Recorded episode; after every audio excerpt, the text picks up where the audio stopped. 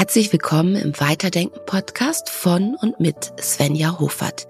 In meinem Interviewformat treffe ich Menschen, von denen ich überzeugt bin, dass ich mit ihnen gemeinsam etwas tiefer tauchen kann, dass sie also neue Erkenntnisse ein- und mitbringen können und damit meinen Hörern und Hörerinnen einen Mehrwert bieten. Heute habe ich Klaus Eidenschink ins Studio eingeladen. Klaus ist Gründer des Coaching-Zentrums Hephaistos in München. Klaus hat viele Bücher geschrieben und er ist Coach und Organisationsberater. Heute spreche ich mit ihm über das Thema Narzissmus. Klaus hat ein aktuelles Buch darüber geschrieben und er sagt, es gibt keine Narzissten. Es gibt nur narzisstische Nöte. Seid gespannt auf das, was wir beide gemeinsam entwickeln und besprechen und auf 60 spannende Minuten. Hallo Klaus, also ich bin wirklich, und das meine ich ganz ernst, total glücklich, dass du endlich in meinem Podcast bist und zu einem Thema, von dem ich weiß, dass es die Menschen einfach bewegt. Und zwar, da kann man wirklich sagen, jeden bewegt, nämlich Narzissmus. Und äh, vielleicht magst du mal noch mal zwei Sätze zu dir sagen. Ne? In der Anmoderation habe ich ja schon gesagt, du hast ein Buch geschrieben. Aber warum fasziniert dich dieses Thema so sehr? Ach, das ist eine lang. Eigentlich wäre das jetzt eine lange Geschichte für so, äh, äh, äh weil äh, wie oft, wenn man ein Buch schreibt oder sich mit einem Thema beschäftigt, hat das natürlich auch biografische Gründe. Und ähm, gefühlt war ich mit dem Thema schon in der Schule beschäftigt, damals eher sozusagen als derjenige, der gelitten hat unter, unter, unter Menschen, die halt sozusagen die Klassenführerschaft übernommen hatten und gern auf Kosten anderer Witze gemacht haben. Ähm, und ich war dann in unterschiedlichen Kontexten, in, äh, sowohl im Studium wie in äh, verschiedenen Therapieausbildungen, ähm, immer wieder mit dem Thema konfrontiert. Ähm, und, äh, und erst recht als äh, Organisationsberater und Coach und zunehmend mehr über die 40 Jahre, die ich jetzt äh, überblicke in, äh, im Bezug darauf und ähm, und die äh, Nöte und die, die, die Schmerzen und die Schäden und die, die Giftigkeit dieses Themas für die Betroffenen selber, aber auch für ihre Umwelt und für die Gesellschaft im Ganzen ähm, äh, und die gerade eben auch die gesellschaftlichen Phänomene im Moment, die wir ja alle äh, beobachten mhm. und unter denen ich jedenfalls leide, wie die Polarisierung, dass sich Menschen mit unterschiedlicher Meinung schon gar nicht mehr zuhören, sondern sich nur wechselseitig abwerten können und so weiter. Ähm, das hat mich motiviert, mich jetzt nochmal intensiver mit dem Thema zu beschäftigen und dazu eben auch, wie du schon gesagt hast, ein Buch zu schreiben. Mhm. Bevor wir dann in die Tiefen des Themas eintauchen, und ich denke, für die Hörer wird es sich insofern lohnen, als wir den Anspruch hier haben, ich glaube, da bist du ganz genau wie ich, die Dinge weiterzudenken. Also es geht hier nicht um Oberfläche, das ist ganz, ganz wichtig. Aber bevor wir in diese Tiefen eintauchen, äh, möchte ich dir noch mal ein paar Paare äh, präsentieren und du sagst einfach ja. deine Gedanken dazu. Also das erste Paar wäre Narzissmus oder Narzisst. Ja, da muss ich nicht lange überlegen. Das ist klar Narzissmus ähm, weil ich ähm, ganz grundsätzlich gegen jede Form von Etikettierungen von Menschen äh, bin. Menschen sind immer viel mehr als irgendein Etikett, ob das jetzt Narzisst oder ein Depressiver ist oder ähm, äh, ähm, was auch immer. Und ähm, und von daher sind solche Etiketten eher schädlich, weil es Menschen reduziert auf, ein, eine bestimmte Erlebnis oder Verhaltensweise und das äh, halte ich einfach für ungünstig. Ja, das kann ich sehr gut nachvollziehen. Das zweite Paar wäre Selbstoptimierung oder Selbstliebe. Ja, im Zusammenhang mit Narzissmus, auch da äh, ist Selbstoptimierung äh, sofort das Wort meiner Wahl, weil äh, äh, Narzissmus eben durch einen Mangel an Selbstliebe äh, nachgerade definiert werden kann. Ja. Und ähm, so gesehen ist das klar. Okay. Das nächste Paar ist äh, Bewunderung oder Liebe. Da gilt das Gleiche wie für das Paar vorher. Mhm. Also äh, nachdem ähm, um mich selber lieben zu können, ich mich spüren muss, wer ich eigentlich bin. Mhm. Ähm, und das in narzisstischen Nöten eben genau nicht mehr möglich ist, ähm, bleibt Menschen, die in so einem seelischen Muster gefangen sind, nur äh, Bewunderung als Schalenersatz äh, für Liebe.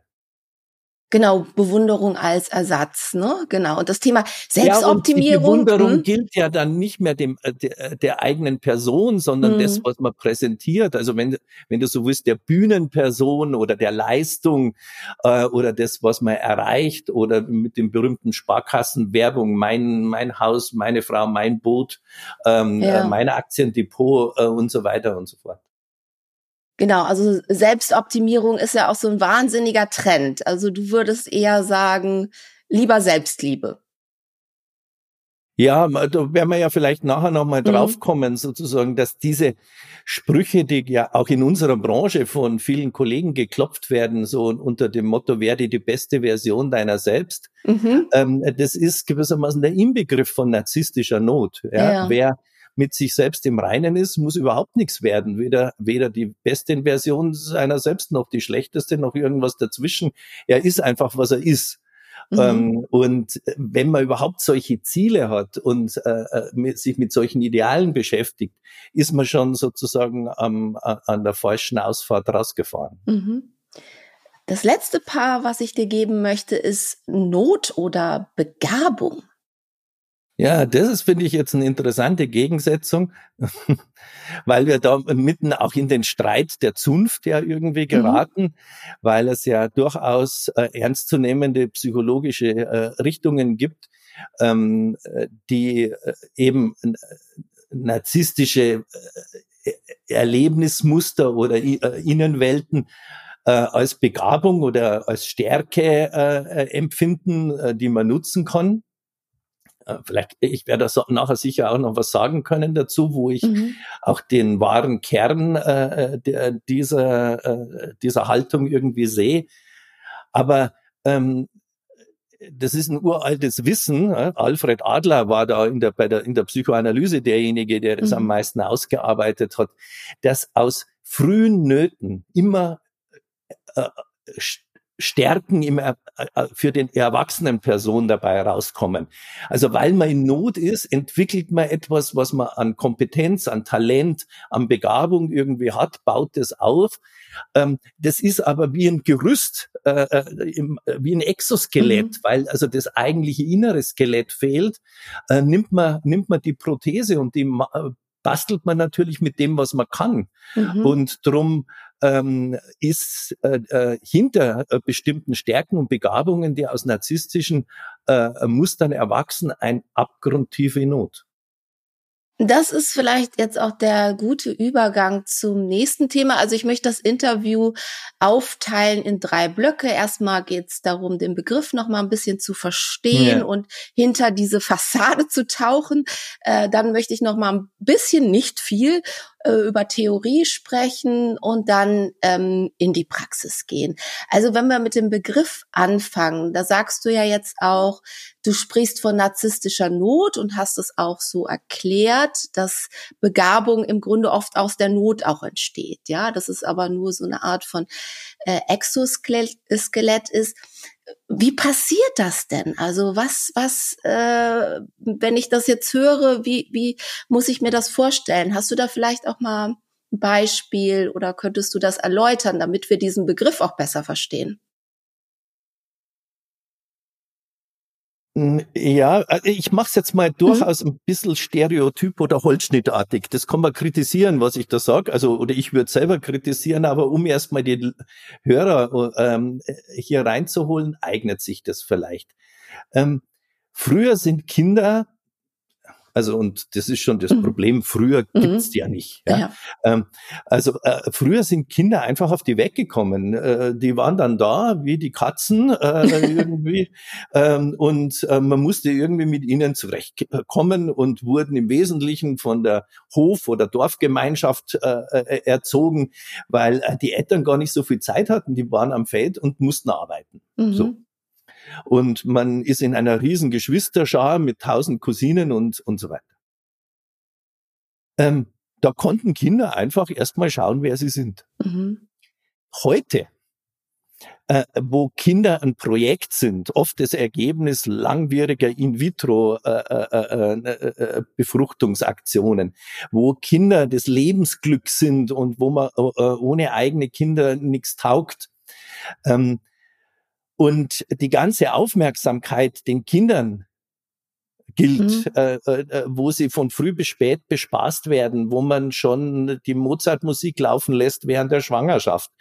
Also ich karikiere das jetzt durchaus mhm. äh, mit einem bestimmten wertenden Unterton, wie man hören kann. Also wo Kinder nicht Kinder sind, sondern das zum Glück ihrer Eltern werden. Ja. In dem Moment landen Kinder in, im Film ihrer Eltern. Also äh, sind schon sozusagen ungeboren ähm, haben eine Funktion, die über ihre über ihr einfaches Dasein hinausgeht. Also äh, sie wollen ähm, oder sie, sie sollen Eltern glücklich machen. Mhm. Stichwort Und, Helikoptereltern zum Beispiel. Ja, das ist dann die Zuspitzung mhm, davon, die Zuspitzung. aber das mhm. gibt es auch sozusagen in sehr viel milderer Form. Ähm, drum ist die bisschen blöde Botschaft im mhm. Kontext mhm. mit narzisstischen Nöten, dass die eher dadurch entstehen, dass Eltern zu gut sein wollen, mhm. Hm, also überengagiert sind, auch emotional, weil wir äh, äh, äh, Kinder sind wahnsinnig schlau. Die sind nur von, vom ersten Atemzug an äh, äh, damit beschäftigt, worauf kriege ich Resonanz und worauf nicht. Also wann leuchten die Augen des Papas und der Mama, wenn ich was tue? Und wenn ich heute halt entzückend vor mich hin brabble und ich merke, dass dann ein Aufschrei ist, ein Selfie gemacht wird und es an die ganze WhatsApp-Gruppe äh, verschickt wird, mhm. dann äh, kriegen Kinder mit, etwas zu produzieren, was genau diesen Effekt hervorruft und nicht ähm, äh, sich damit zu beschäftigen, was in ihnen wie in einem Sektglas einfach an Bubbles aufsteigt und dann an die Oberfläche kommt. Also was sie selber sind, was sie selber wollen, was sie genau. selber verkörpern können. Genau. Und, genau. Äh, mhm. äh, und äh, um jetzt mal in diesem äh, un, auch fragwürdigen Zuspitzung mal zu bleiben, also narzisstische Nöte entstehen einfach dadurch, dass man ähm, sich anfängt nach etwas zu richten, was andere zufrieden macht, stolz, mhm. glücklich, froh, äh, gelassen, entspannt und so weiter und nicht, was mich selber zufrieden, entspannt, gelassen und froh sein lässt. Und diese Orientierung, also diese Bühnenintelligenz, diese Art von äh, über, äh, äh, über trieben ausgeprägten Sensoren, also irgendwelchen mhm. Antennen, äh, wo ich Alice Miller nannte das das Drama der begabten Kinder. Mhm. Also mein Lieblingsbuch mit 14 oder 15. Ja, ja, das äh, äh, so mhm. fragwürdig sie jetzt als mhm. Person war, ja. aber äh, diese Darstellung äh, dafür, ähm, welche Not dadurch entsteht, dass äh, Kinder versuchen, die Eltern glücklich zu machen. Ähm, äh, die ins Bewusstsein zu bringen, das ist mir ein Teil äh, des Anliegens, die sich mit, äh, mit dem Thema oder mhm. jetzt eben auch mit dem Buch oder auch unserem Gespräch gerade eben verknüpfe. Also ich fand auch sehr interessant, was du jetzt gesagt hast, äh, Bühnenintelligenz hast du, glaube ich, gesagt, und im Buch steht Fassadenkompetenz. Also man entwickelt ja. eine Art von Fassadenkompetenz. Und als ich das gelesen habe, da kommt man ja gar nicht umhin, sich eigene Bilder zu machen. Ich äh, denke über meinen Sohn nach und denke, um Gottes Willen, was hast du da bloß gemacht? Hast du was gemacht? Hm, eigentlich fühle ich mich unschuldig. Und, und dann denke ich halt, ähm, ja, ist das nicht oft zu linear und zu einfach, das auf die Eltern zu schieben, weil ja so viele Faktoren auch zusammenwirken. Also man hat ja auch noch andere Begegnungspersonen ähm, und andere Identifikationen, ja.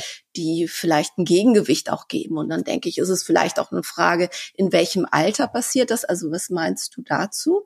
Hm.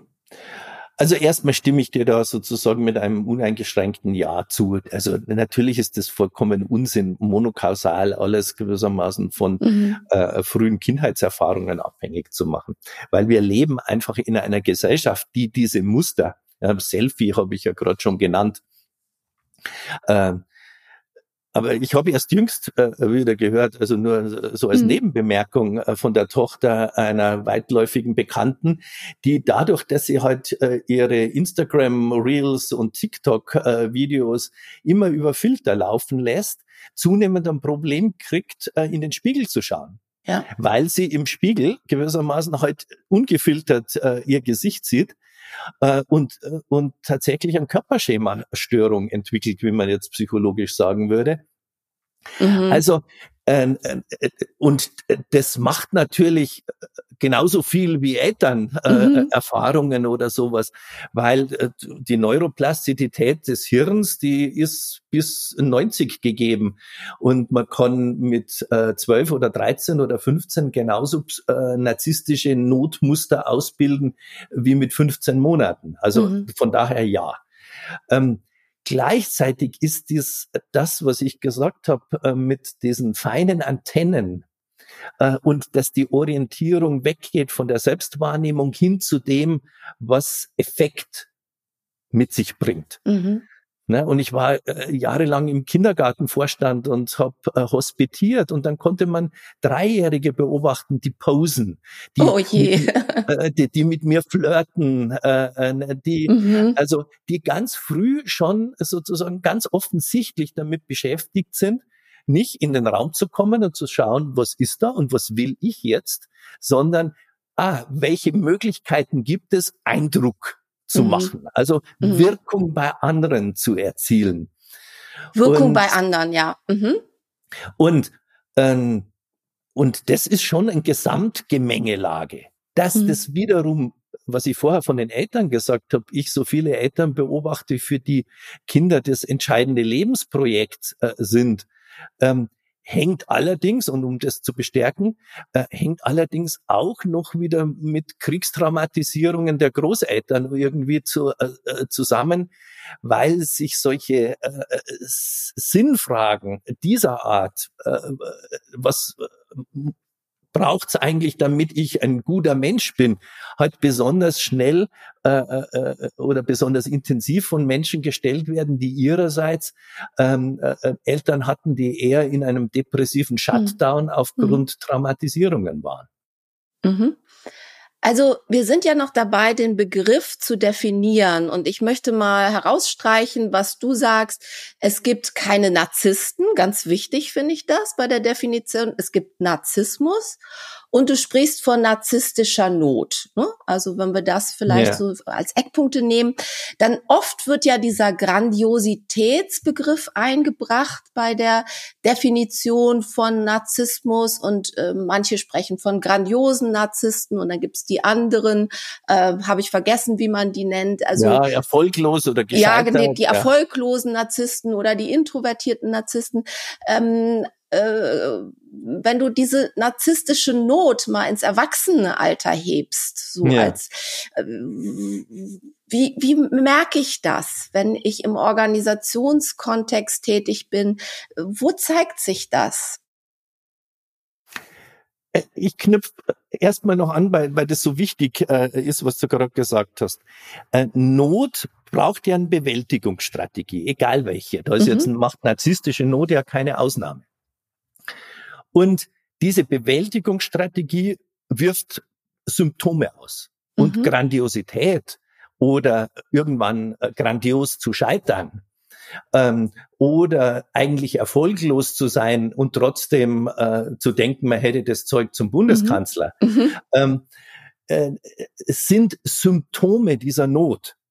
Und dann drängt sich in einer gewissen Hinsicht natürlich auf, gewissermaßen die Auswirkungen der, der, der Überlebensstrategie mhm.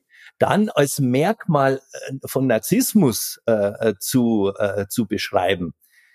Das halte ich aber äh, psychologisch für ungünstig äh, mhm. von der Theoriebildung her, weil es ist, äh, geht ja darum, die, die eigentlichen Anlass für diese Überlebensstrategien in den Blick zu kriegen. So, und jetzt komme ich zur Beantwortung deiner mhm. Frage.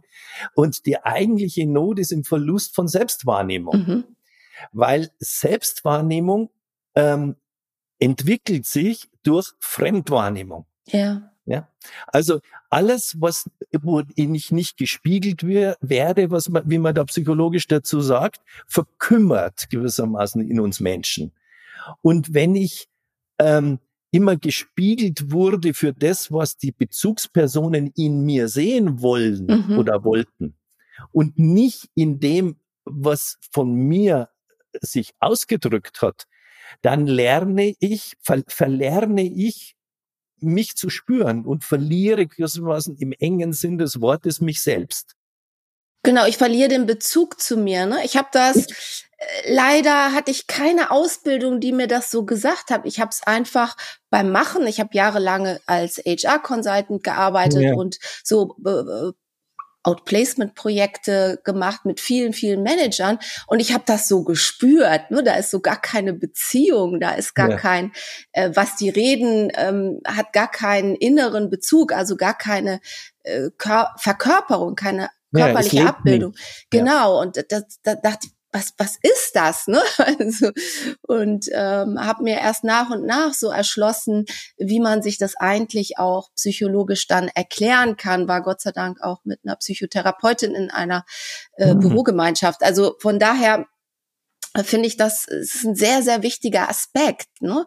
weil wir täuschen uns, glaube ich, oft auch in dem, was wir dann sehen. Ne? In den Phänomenen, ja, die wir. Also hm? da sind wir wieder bei dem Bewundern. Also je mehr ich nicht, äh, je mehr ich Menschen bewundere, desto vorsichtiger werde mhm. ich. Ja, weil dann immer die, die Gefahr ist, dass ich irgendetwas serviert kriege, was mich beeindrucken soll und nicht sehe, was jemand ist. Mhm. Und wenn man diese Selbstwahrnehmung verloren hat, hat es in Organisationen, das war jetzt gerade eben deine Frage, natürlich große Vorteile. Mhm. Weil wenn ich nicht spüre, wenn ich müde wäre, kann ich für die Extrameile gehen.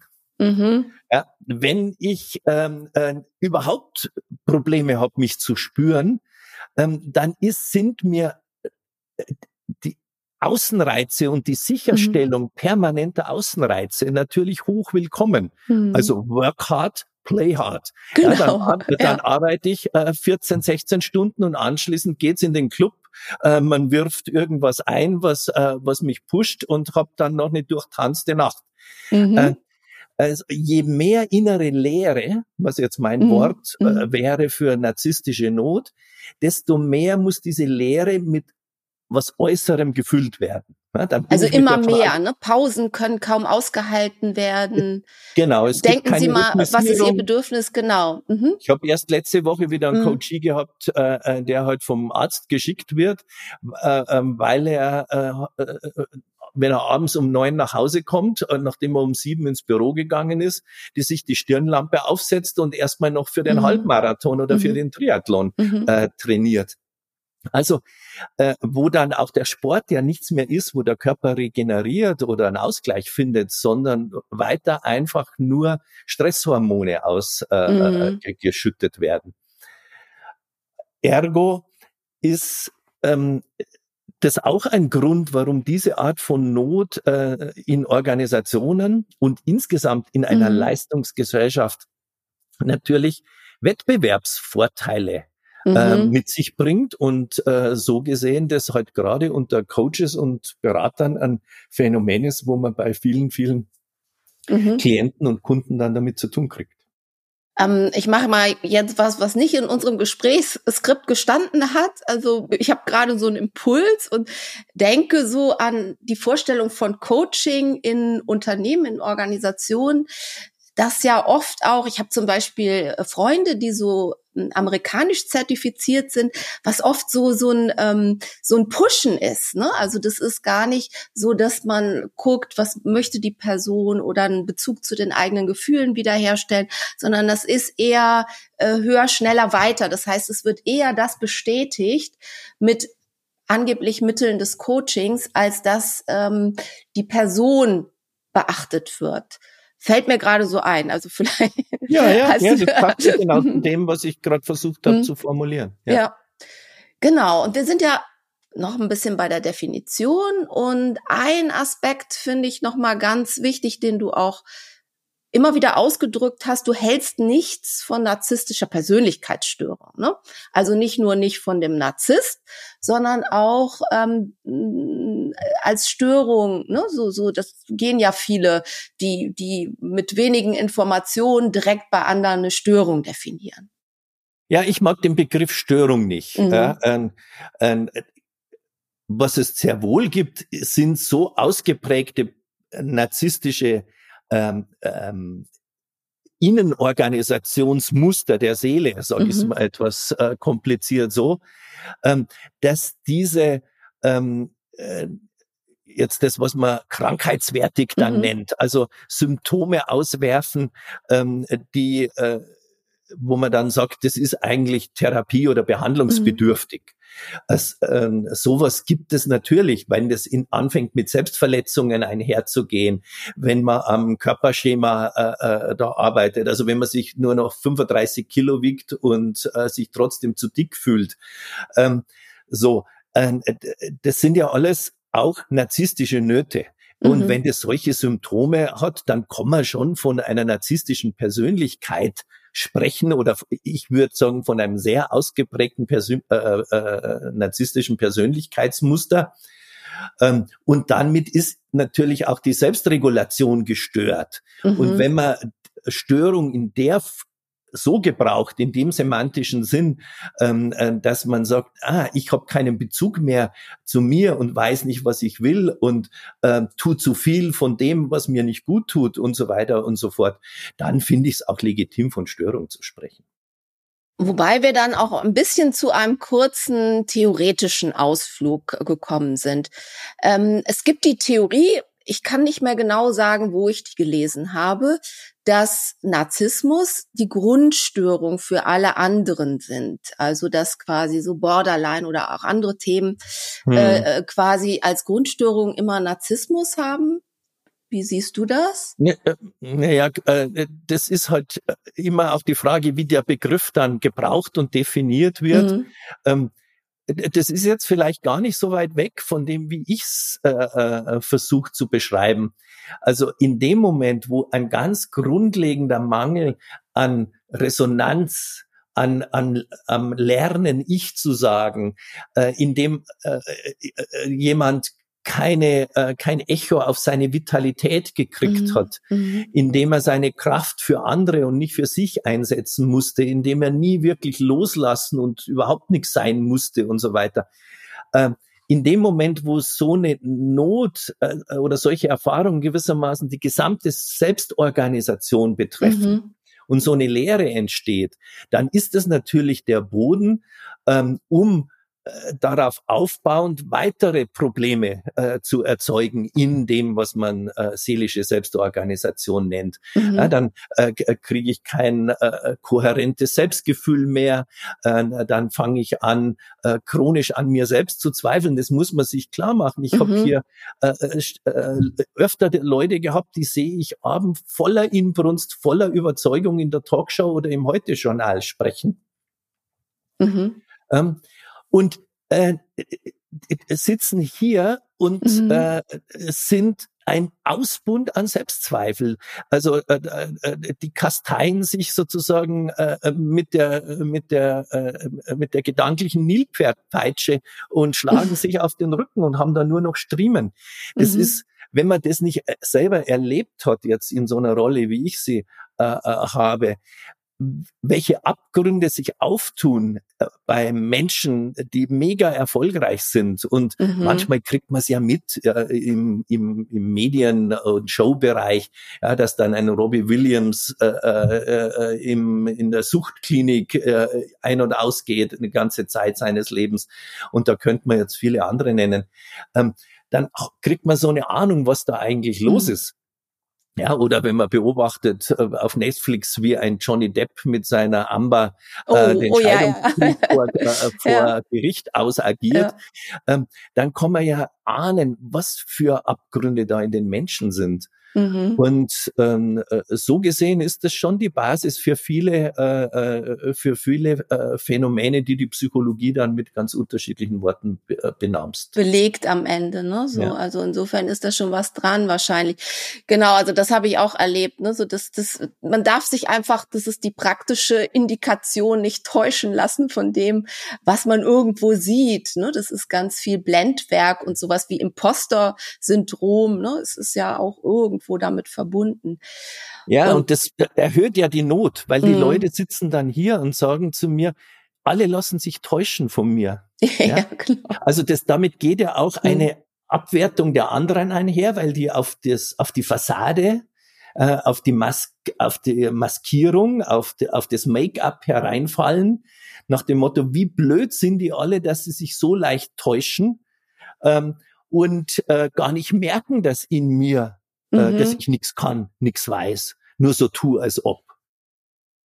Ich glaube, dass sich das auch auf der Beziehungsebene bemerkbar macht, ne? sowas wie ähm, ich habe Beziehung versus ich bin meine Beziehung, ne? was ja dann auch so zu manchmal Reaktionsweisen führt, worüber auch ganz viel dann im Internet äh, geschimpft und diskutiert wird. Ne? Also ich Kannst du das so nachvollziehen? Ich bin meine Beziehung statt ich habe meine Be ich habe ja, Beziehung. Das finde ich eine ausgesprochen hm? äh, äh, schöne Formulierung, hm. ehrlich gesagt, Svenja, weil äh, äh, aus so narzisstischen Nöten entsteht ja äh, ein Unwissen darüber, was Beziehung und Bezogenheit überhaupt ausmacht. Mhm. Also das heißt, das Gegenüber wird für viele Menschen dann ja nicht zu einem eigenständigen Person, mit der ich mich mhm. rhythmisiere, mit der ich in Resonanz bin, von der ich mich anregen lasse, sondern das Gegenüber wird sowas wie ein Gegenstand. Mhm. Äh, äh, nur, dass der Gegenstand sozusagen äh, äh, Reize bietet, äh, wo ich schauen muss, wie ich ihn sozusagen auf meine Seite bringe. Mhm. Also äh, das Gegenüber wird zum Besitz. Ähm, daher kommt ja auch die Rede von äh, toxischen Beziehungen. Mhm. Ja, also äh, der andere wird zum Schmuckstück. Mhm. Äh, äh, dann haben wir, sind wir bei dieser Selfie-Kultur, wo man sich mit allen schönen, reichen und wichtigen dieser Welt äh, ähm, und äh, äh, eben den, den Best Guy in mhm. Town dann äh, äh fotografiert. Es gibt so einen weiteren Forscher, das ist ein Psychiater, Robert Cloninger, der sagt, ähm, Narzissten, er sagt tatsächlich Narzissten und nicht Narzissmus, äh, sind nicht zu selbsttranszendenzfähig. Das heißt, sie sind auch, wenn man jetzt in den Unternehmenskontext geht, eher nicht in der Lage, sich selbst in den Hintergrund zu stellen und für etwas sich zu engagieren. Ähm, also im, im höheren Sinne, wenn du so willst, ne? Weil immer dieser Ich-Zweck dahinter ist. Ist, ist es auch etwas, was du so unterstreichen kannst? Sehr, äh, äh, sehr, weil, äh, also um mich zu transzendieren, darf ich mich ja nicht äh, mit dem äh, verwechseln, was ich glaube zu sein. Mhm. Also mhm. nachdem narzisstische Not ganz äh, ersatzweise statt an sich selbst äh, sich an Idealen orientiert. Mhm. Also Ideale werden gewissermaßen die Ersatzorientierung. Mhm. Ähm, muss ich an Idealen auf Gedeih und Verderb festhalten. Ja? Und mhm. wenn äh, ich, wenn das heute, dann bin ich nicht mehr äh, der Unternehmenssanierer, sondern mhm. ich ich selber bin die Unterne die Sanierung. Ich identifiziere mich. Ähm, ich bin nicht mehr Klaus Eidenschink, sondern ich bin Olympiasieger. Ähm, ja. äh, äh, äh, und, äh, und diese Verwechslung sozusagen der eigenen Person mit dem, was man will oder was man erreicht hat, ähm, führt dann dazu, dass ich das heute halt nicht aufgeben kann. Ja. Und ähm, und dann sind einfach Haltungen wie Demut, Bescheidenheit, ähm, äh, anderen den Vortritt lassen, äh, die eigenen Beiträge zu dem, was gelungen ist, äh, äh einfach realistisch zu sehen, vieles auch als äh, etwas zu erachten, was äh, äh der Zufall äh, mhm. Äh, äh, mir irgendwie äh, aufs Tablett gesetzt hat und so weiter und so fort. Das ist dann alles etwas, was viel zu bedrohlich ist, weil immer diese innere Leere, immer mhm. dieser innere Abgrund wahrnehmbar zu werden droht und immer diese unglaubliche Scham, eigentlich nicht zu wissen, wer man ist. Und ich glaube auch so, so ein Faktor wie Integrität, ne? Also wie verhalte ich mich einfach, ähm, wenn keiner hinschaut zum Beispiel, ne? Also das, das scheint naja, da auch eine Korrelation zu geben, dass das eher, ja. Also das ist einer der, der, der sozusagen gefährlichsten Aspekte von mhm. so einer Not, dass Menschen, äh, äh die darin gefangen sind, eigen, oder eine ganze Reihe von ihnen jedenfalls äh, Ausprägungen haben, wo sie nicht mehr äh, in der Lage sind, Schuldgefühle mhm. zu empfinden. Ja. Und äh, jemand, der weder Schmerz noch Schuld spürt, mhm. ähm, hat, äh, der ist natürlich gefährlich, weil er kann seiner Aggression ähm, unter dem Label, wo gehobelt werden, fallen Späne, ähm, äh, einfach ungehemmt dann äh, Ausdruck verleihen und sie ausagieren. Und darum ist es schon wichtig, äh, äh, äh, sich auch vor solchen Menschen in Acht zu nehmen, weil sie können äh, einen von einem Tag auf den anderen einfach im Stich lassen und fallen lassen. Also sind wir auch wieder bei dem Thema Täuschung. Ne? Ähm, ja. Ich glaube, dass wir jetzt auch so ein bisschen bei, bei, bei praktischen Fragen auch angekommen sind. Und so vom letzten Aspekt jetzt so abgeleitet, ne? was, was heißt das denn eigentlich? Was heißt das jetzt für Unternehmen? Also wie sollten sie damit umgehen? Weil man kann ja jetzt verschiedene Blickwinkel einnehmen. Ne? Also ich bin, ich arbeite mit jemand zusammen, ähm, ich bin selber Unternehmer, ähm, ich bin betroffen. Aber wenn ich jetzt mal aus der Unternehmenssicht gucke, und jetzt die Erkenntnis habe, okay, Selbsttranszendenz, Integrität, sowas ist schwierig mit Narzissten. Gleichzeitig sind sie unglaublich leistungsbereit, ja, hack, ne, so arbeiten durch, work hard, play hard, hast du gesagt. Ähm, hm, was mache ich denn da? Na, ich Als nicht narzisstischer. Oh, nein, jetzt habe ich, ich auch wieder das Wort. Formulierung auf, ja. Genau. Also äh, mhm. Äh, äh, und die war genau hinschauen. Mhm ähm, die Versuchung, die Stärken oder die positiven äh, oder die fürs Unternehmen nützlichen Auswirkungen narzisstischer Nöte einfach äh, einzukassieren, sage ich, zu gebrauchen, mhm. mhm. ähm, die ist hoch. Weil das ja genau der Kern dieser narzisstischen Not ja, ist. Genau. Von klein auf sich missbrauchen zu lassen von anderen. Ja, darum kommen Menschen mit narzisstischen Nöten in Organisationen, die sie ausbeuten, so gut zurecht, weil sie kennen von der Wickelauflage an mhm. eigentlich nichts anderes. Also ähm, Ausbeutung durch andere ist mein zweiter Vorname, so ungefähr. Ja, und ähm, und als Unternehmen oder als Führungskraft, wenn man es jetzt personifiziert, ähm, bin ich immer in Versuchung, sowas erstmal äh, einfach die Hand aufzuhalten und zu, und zu sagen, nehme ich. Das ist doch wunderbar, wenn ich dem noch ein bisschen oder diejenige noch ein bisschen förder, äh, äh, Karriereschritte in Aussicht stelle, Bonus und so weiter, dann läuft das alles. Ja. Ein paar äh, Prestige-Geschichten äh, wie ein schickes Auto äh, oder äh, ähnliches ähm, äh, liefer, dann kriegt man von so Menschen alles. Mhm. Man, äh, genau hinschauen heißt einfach, äh, will ich den Preis, den das hat, auch bezahlen. Und der Preis ist natürlich häufig eine hohe Demotivation im Umfeld von solchen Menschen. Mhm. Der Preis ist, dass sich Klicken bilden, äh, mhm. äh, die äh, äh, sich ideologisieren, also gewissermaßen ähm, äh, äh, zunehmenden Realitätsverlust erleiden, also überidentifiziert sind mit ihrer mhm. Strategie, mit ihren Zielen, äh, nicht mehr empfänglich sind für korrigierende Zahlen, mhm. Daten, Fakten, für Kritik. Also immer mehr sich im Unternehmen dann Konkons bilden mhm. ähm, und damit auch ähm, auch wenn das Controlling schon lang was anderes sagt, an, an irgendwelchen Strategien äh, äh, festhalten, ähm, die äh, abgrundträchtig sind. Ähm, und diese Entwicklung, ich habe das häufig äh, äh, äh wirklich erlebt, dass unter, Unternehmen nicht sensibel waren für diese Kipppunkte, wo sie erst durchaus längere oder lange Zeit von solchen narzisstischen Mustern profitieren und dann fährt das Ganze gewissermaßen von, äh, von einem Tag auf den anderen an die Wand. Da gibt's ja, mhm. äh, jetzt nenne ich es mal, äh, äh, Mittelhoff und Eck und andere äh, äh, äh, prominente Beispiele. Äh, mhm. Bis am Tag vor dem äh, äh, Konkurs ähm, hat man noch irgendwelche große Reden äh, äh, geschwungen, was denn, wo denn das Unternehmen eigentlich hinkommen kann. Und ähm, also von daher schaut, würde ich jedem sagen, jedem Aufsichtsrat, jedem Vorstand, schau genau hin, ob du das, was dann nach dem, nach der Erfolgswelle kommt, auch noch einkaufen möchtest.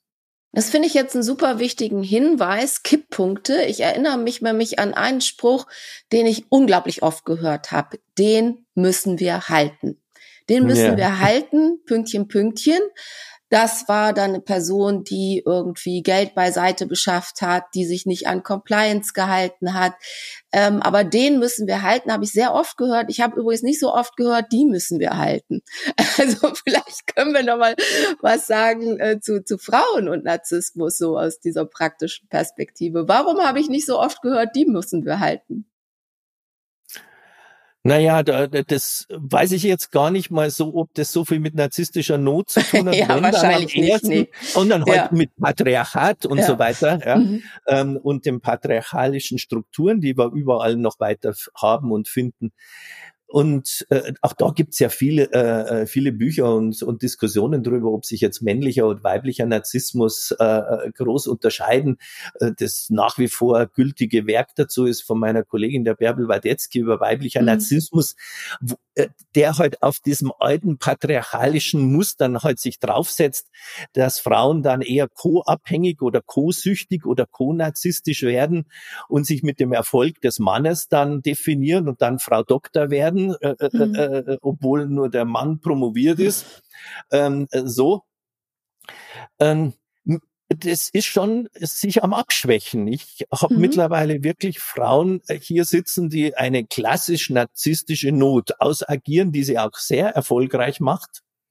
Ja, also wo dann äh, die dann einen Hausmann zu Hause haben, gewissermaßen, der also mhm. wo sich genau umdreht und die in der Organisation, jetzt sage ich mal, äh, äh, äh, die besseren Männer sind. Also mhm. dann genauso hart, genauso distanziert, genauso abfällig, genauso beschämend ähm, äh, werden oder äh, äh, andere halt dann eher äh, sozusagen wieder im Klischee äh, äh weibliche Formen der, äh, des äh, äh, äh, der narzisstischen Not ausbilden und dann nicht nur einen Bereichsleiter oder Vorstandsposten in Unternehmen haben, sondern dann auch halt noch LinkedIn oder Instagram Influencer sind äh, und auf allen Tagungen rumspringen, wo die eine Bühne hergeben. Ja, mhm. Sowas gibt's ja auch.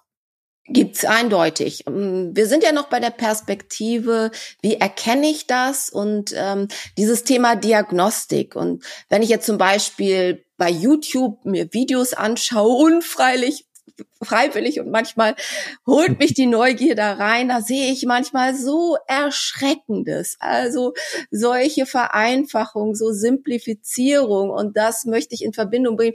Diagnostik, also ja, wem steht es zu, zu diagnostizieren und vielleicht kannst du da noch mal was zu sagen, dass die Menschen vielleicht ein bisschen mal innehalten, bevor sie jemand anders bezichtigen und sofort als Narzisst in die böse Ecke stellen.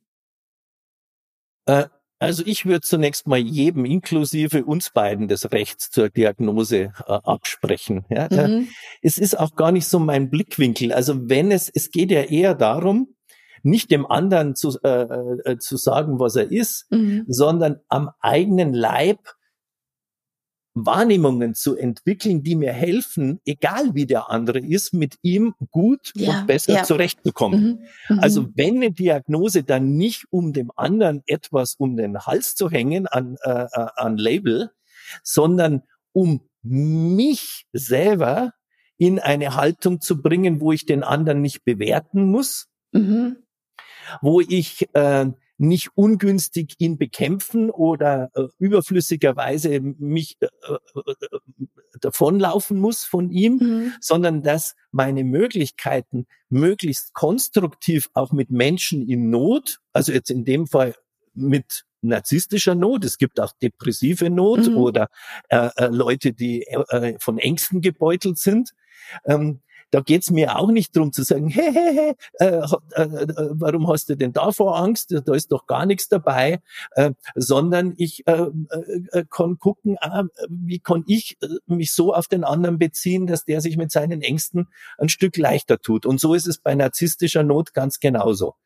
Und es geht nicht über Verhaltensweisen, wie es heute im äh, Internet oder auch in Ratgeberbüchern dann häufig der Fall ist, sondern es geht ausschließlich durch eine Ausbildung der eigenen Resonanz. Also an welchen inneren Signalen von mir, und das unterscheidet sich dann bei jedem mhm. auch durchaus, kann ich denn erkennen, dass jemand eher äh, hohl ist, also mit innerer Le Leere mhm. angefüllt und mir eine Show liefert? Und wo kann ich äh, erkennen, dass jemand äh, aus äh, seiner aus dem Kern seiner Seele äh, mit Leuchten in den Augen ähm, ähm äh, sich Ausdruck verleiht. Mhm. Das kann man tatsächlich schulen, also eine bestimmte Form von subtiler Langeweile, die mit narzisstischer Not häufig einhergeht. Man kann lernen, eine bestimmte Form von äh, sich bedroht fühlen oder misstrauisch werden, ob ich wirklich gemeint bin. Ähm, man mhm. kann lernen eine bestimmte Form von Ansprüchlichkeit, die solchen Menschen häufig, häufig eigen ist. Ja, ich stelle mich doch da nicht an. Ich fahre auf der Autobahn noch rechts vorbei. Ähm, mhm. Das ist mein Platz im Restaurant und so weiter und so fort. Ähm, das kannst du doch noch schnell machen oder irgendwie sowas. Äh, also dass man merkt, aha, ist das jetzt wirklich jemand in Not, der meine Hilfe braucht? Äh, weil er, und dann mache ich das auch, wenn es mich eine Überstunde kostet noch. Oder ist das eine grundsätzliche Haltung, dass andere äh, äh, einfach dafür da sind, zu Diensten zu sein oder so? Mhm. Und das ist nichts, ähm, was über den Kopf läuft, sondern das ist seinerseits Selbstwahrnehmungskompetenz. Mhm. Genau, und also was, was kann ich spüren? Auch hm? eine ganze hm. Menge. Ähm, das ist natürlich auch nicht heikel, weil das sind äh, nicht unheikel, weil das sind nie äh, eindeutige Signale, sondern die sind nur im Verbund und in der Beziehung zu dem jeweiligen Menschen dann irgendwie sinnvoll. Äh, drum äh, wäre das eigentlich das Erkennen und äh, und einen konstruktiven Umgang auch mit Nöten anderer zu finden, aus meiner Sicht schulfachpflichtig.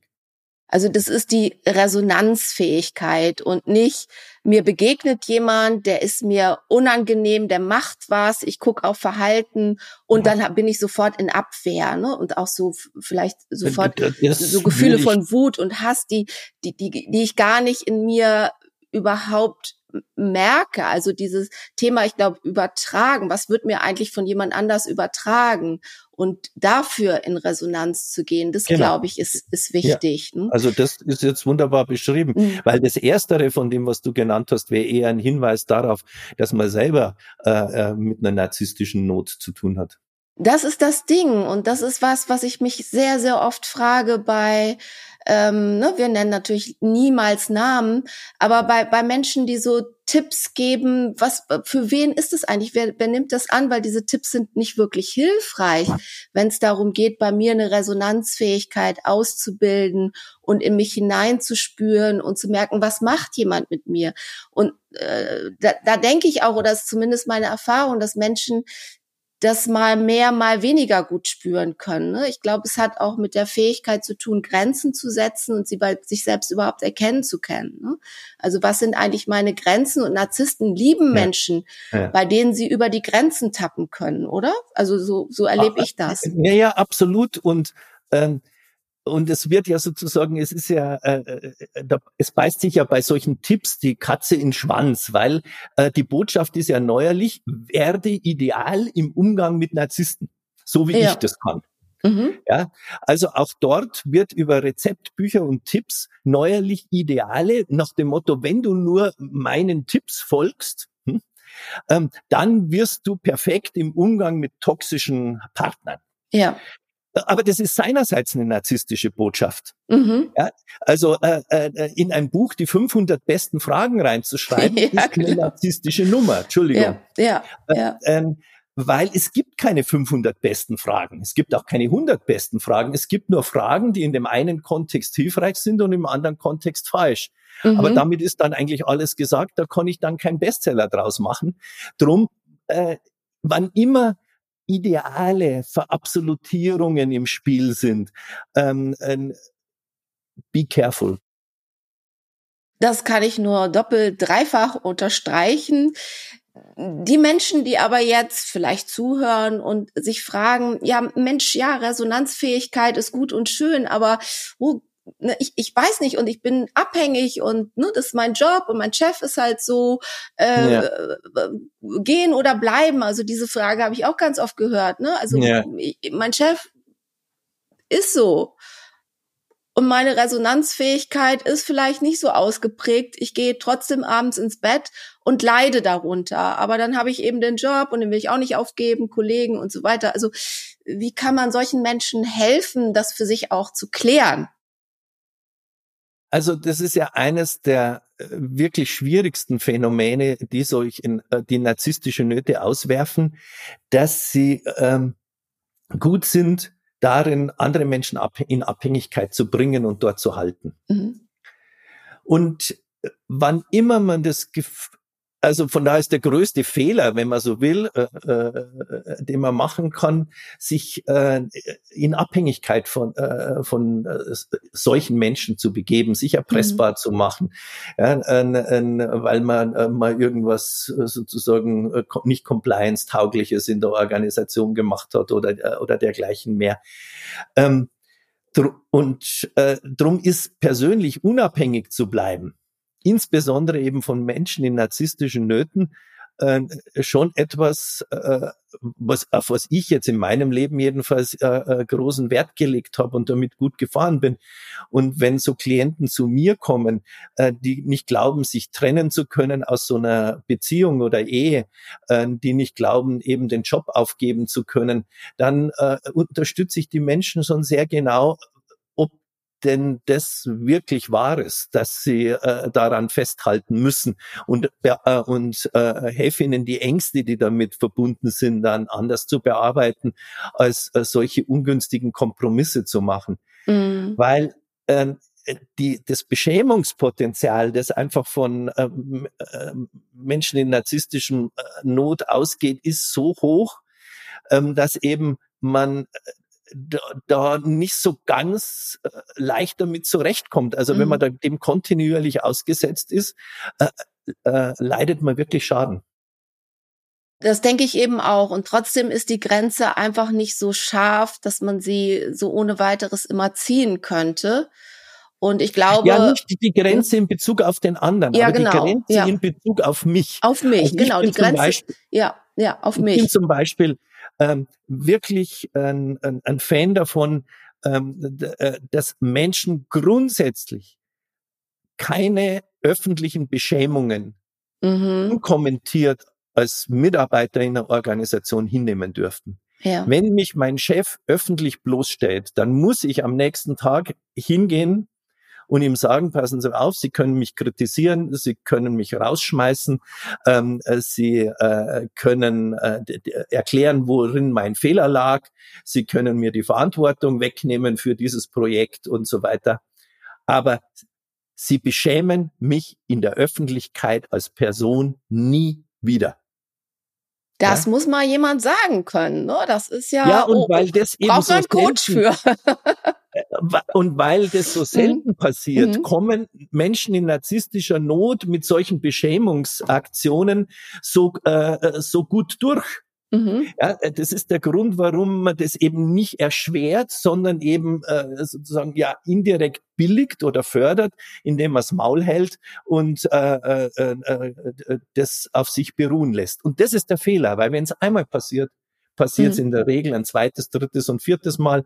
Und wenn es mit dem einen passiert, passiert es in der Regel mit dem anderen und dem anderen und dem übernächsten auch.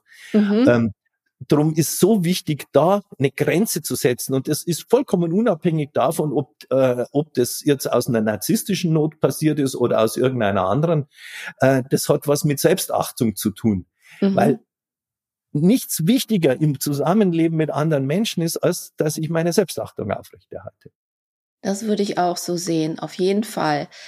Ein Aspekt ist noch, wie gehen Coaches oder Berater damit um? Da gibt es ja auch verschiedene Empfehlungen, die kursieren. Ne? So, die verändern sich immer so im Zeitverlauf.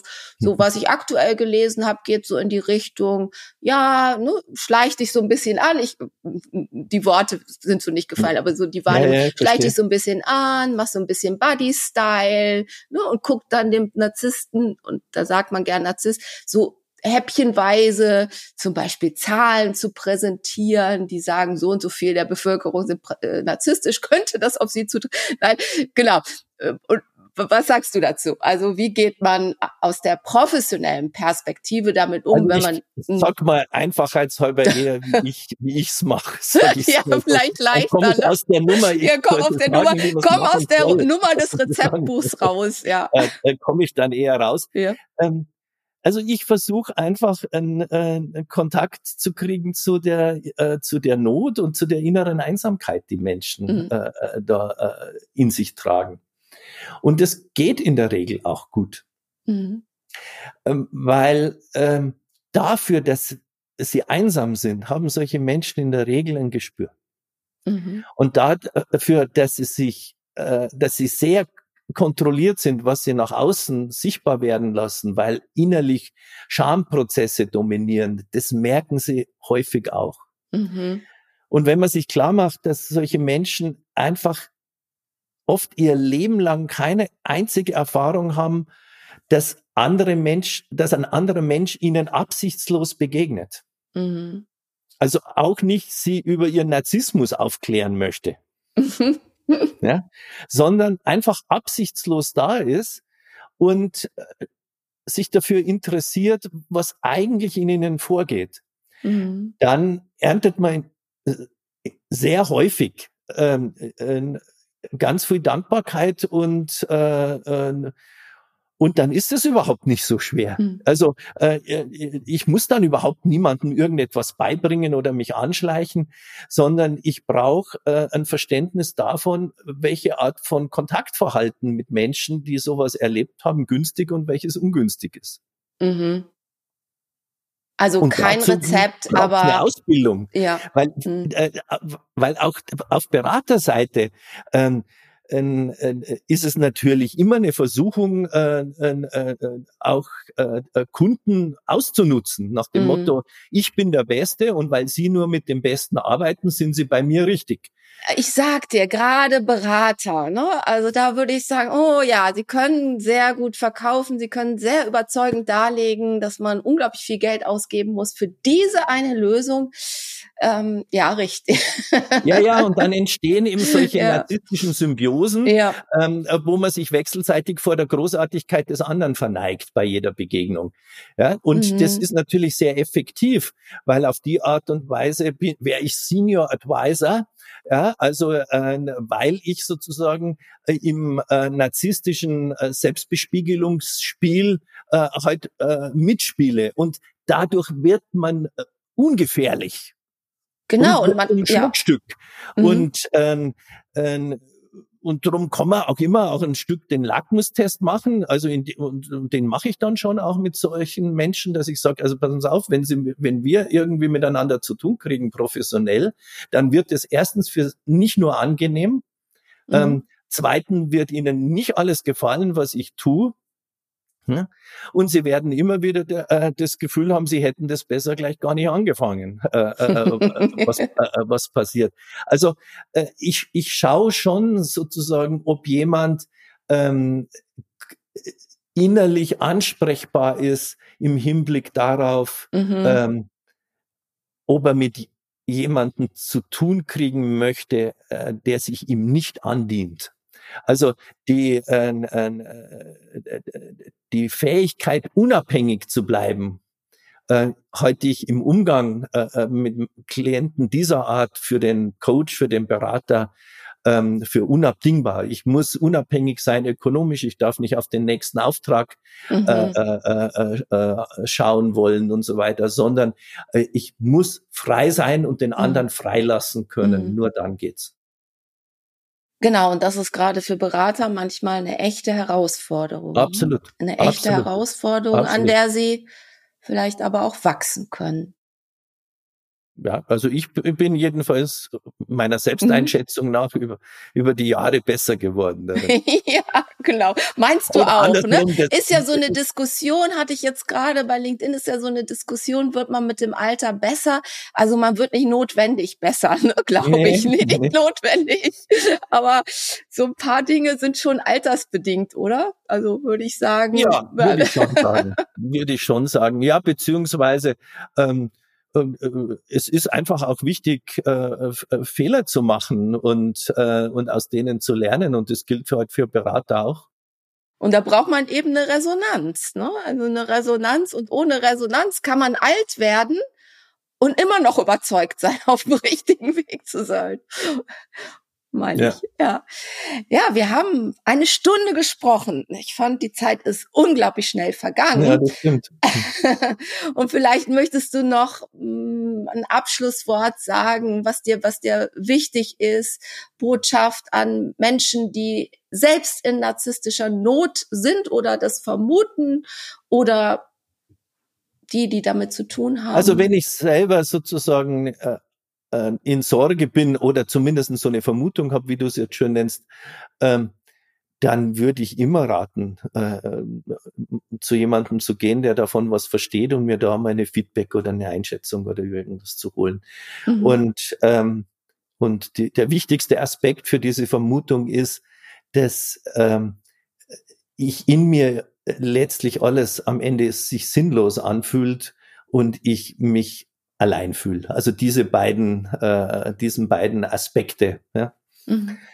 Ähm, und vielleicht nur in Sondersituationen. Ich mache es mal an einem Beispiel fest, äh, äh, äh, wo mein ein, ein, Manager zu mir gesagt hat auf die Frage, naja, gibt's, wenn Sie jetzt mal Ihr ganzes Leben scannen, an was erinnern Sie sich denn, wo Sie sich vorbehaltlos geliebt gefühlt haben?